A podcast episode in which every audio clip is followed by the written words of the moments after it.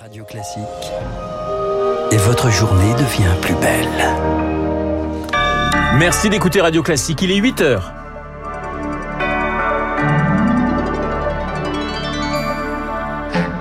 La matinale de Radio Classique avec Renaud Blanc. Agression, menace de mort, harcèlement, les maires confrontés à la montée des violences. Ils demandent à l'État d'agir. Le maire des missionnaires de Saint-Brévin-les-Pins, Yannick Morez, est reçu à Matignon aujourd'hui. L'agression de Jean-Baptiste Trogneux, petit-neveu de Brigitte Macron. Cette agression, elle, condamnée par toute la classe politique. Et le niveau des écoliers en lecture se stabilise, mais reste sous la moyenne européenne. On en parle avec Bernard Werber, l'un des écrivains français les plus lus dans le monde. Radio. Classique. Et le journal de 8 heures nous est présenté par Lucille Bréau. Bonjour Lucille. Bonjour Renaud, bonjour à tous. Les élus menacés appellent l'État à l'aide. Le mandat de maire est-il devenu un chemin de croix? La démission fracassante du maire de Saint-Brévin-les-Pins interroge Yannick Morez, ciblé par un incendie volontaire de sa maison pour avoir soutenu un projet de centre d'accueil pour demandeurs d'asile voulu par l'État. Il sera reçu ce soir par Elisabeth Borne et Victoire Fort, son cas est loin d'être isolé.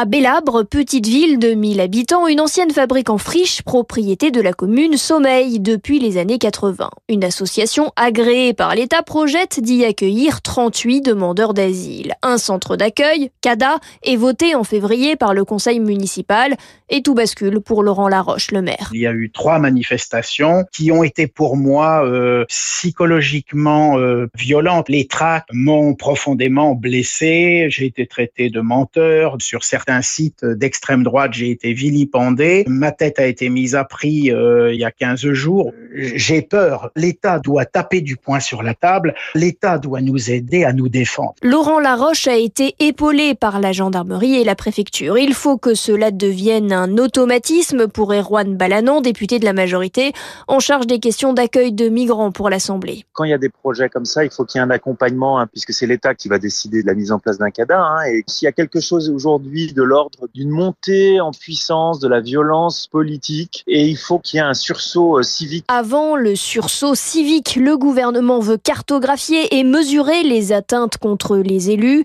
C'est tout l'objet d'une cellule de lutte mise en place aujourd'hui. Violence contre les élus, violence contre leur famille et indignation collective après l'agression du petit-neveu de Brigitte Macron. C'était lundi soir. Jean-Baptiste Trogneux, 30 ans, patron de la chocolaterie du même nom, roué de coups en pleine rue, peu après l'entretien d'Emmanuel Macron aux 20h de TF1.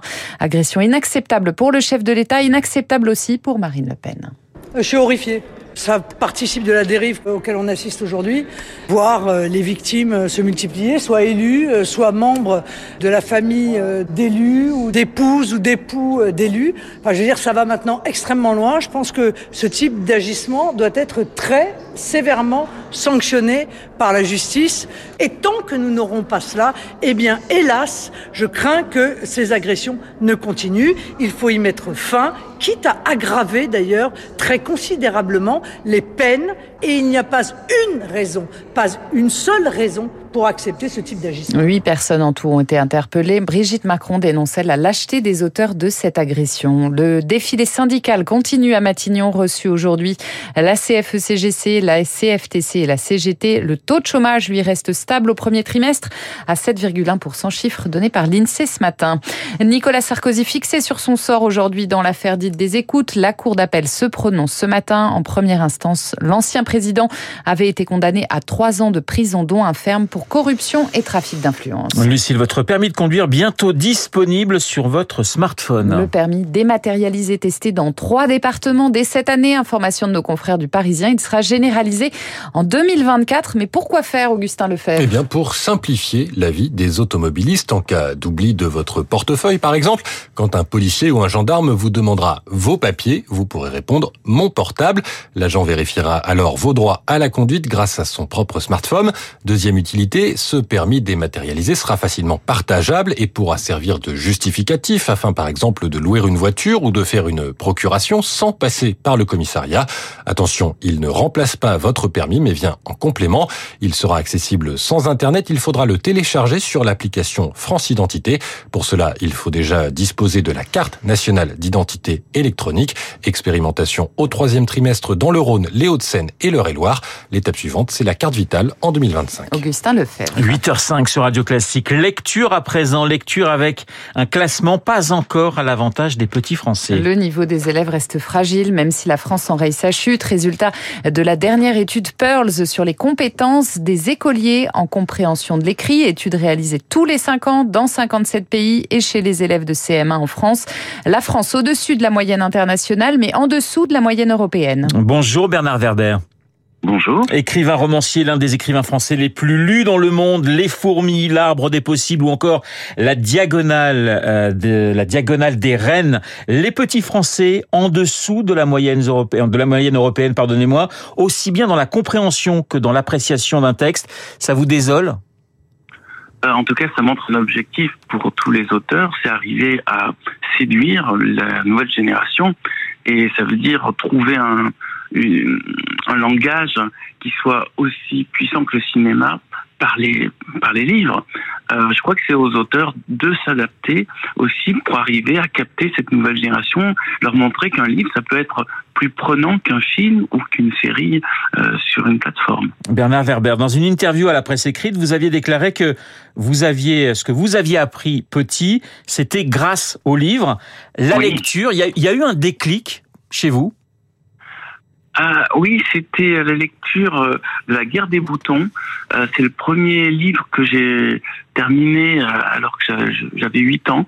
Je me suis aperçu que les livres arrivaient à me projeter dans d'autres mondes et donc ça m'élargissait toutes mes perspectives.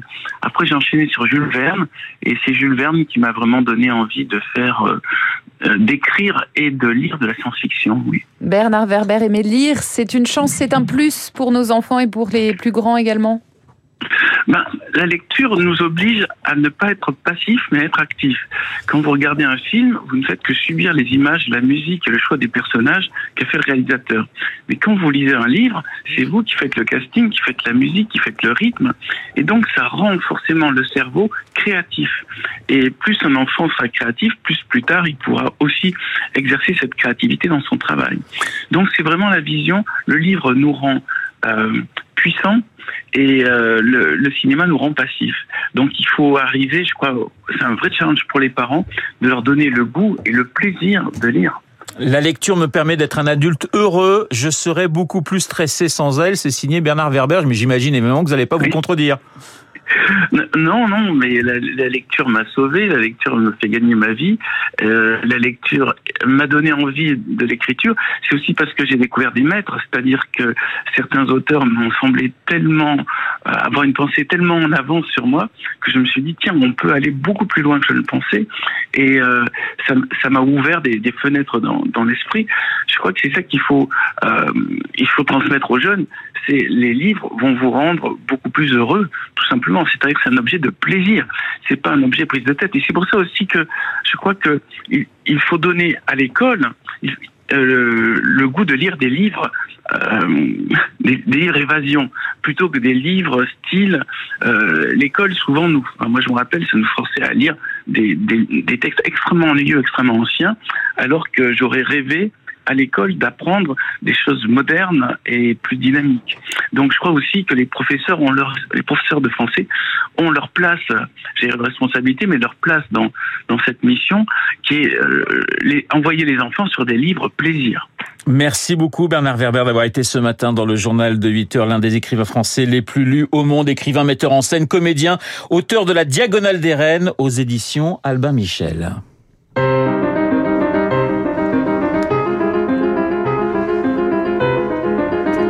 Et on termine ce journal avec quelques notes du prélude des fugues numéro 2 en do mineur de Bach, issu du clavier bien tempéré. Pourquoi? Eh bien parce que Bernard Werber aime particulièrement ce morceau, il a plutôt bon goût.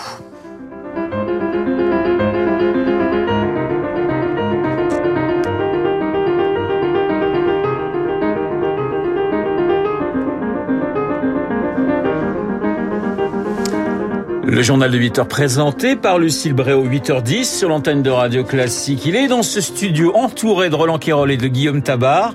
Donc attention à ce que vous allez dire, mon cher Guillaume, bonjour. Bonjour. Alors, Roland Quérol, euh, métaphore cinématographique, vous avez parlé tout à l'heure du Festival de Cannes et d'Apocalypse Now, Coppola. Donc, Roland Quérol, c'est Brando dans Le Parrain. Euh, Pascal Bruckner, qui me tout à l'heure, c'est De Niro dans Le Parrain. Et Christophe Barbier, c'est Al Pacino dans Le Parrain aussi, la famille Corleone. Et puis, qu'il faut un conseiller, ce sera Guillaume Tabar qui joue le rôle, vous le savez, de Robert Duval. Maintenant, j'ai une petite devinette pour vous. C'est pas mal, c'est pas mal. Puisque nous allons euh, parler de cinéma, évidemment de l'actualité politique avec Roland qui raconte son voyage au cœur de la Ve République. Alors, d'où vient cette citation, mon cher euh, euh, Renaud, j'aime l'odeur du napalm au petit matin. c'est 79, Apocalypse Now, justement. J'en ai une aussi, figurez-vous, qui est totalement anti-politiquement correct, mais c'est un peu notre registre sur l'antenne de Radio Classique. Figurez-vous que Thérèse n'est pas moche, elle a simplement un physique pas facile, c'est différent. Alors, bah, je dirais, le Père, le Père Noël est une ordure. Exactement. Thierry voilà. vous avez gagné, vous avez le droit donc à donner la parole à Robert Duval. Et nous saluons Roland Quirol. Merci. Il est 8h11 sur